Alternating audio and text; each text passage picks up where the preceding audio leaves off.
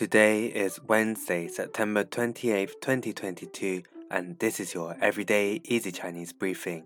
大家好，我是林老师, and in under 5 minutes every weekday, you'll learn a new word and how to use this word correctly in phrases and sentences.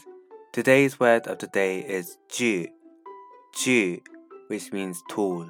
Let's practice by making different words, phrases and sentences with 具 The first word is 家具,家具, which means furniture.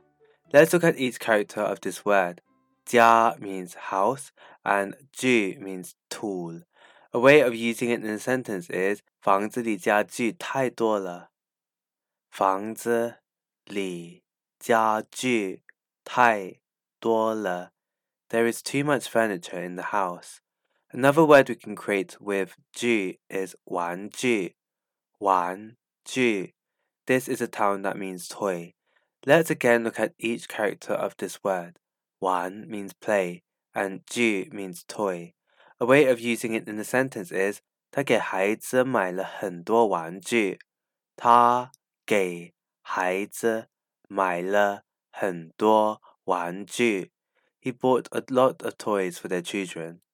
Finally, we can create the word 具体,具体,具体, which means specific. A way of using it in a sentence is 我不清楚他家的具体位置。我不清楚他家的具体位置。I'm not clear on the exact location of the house.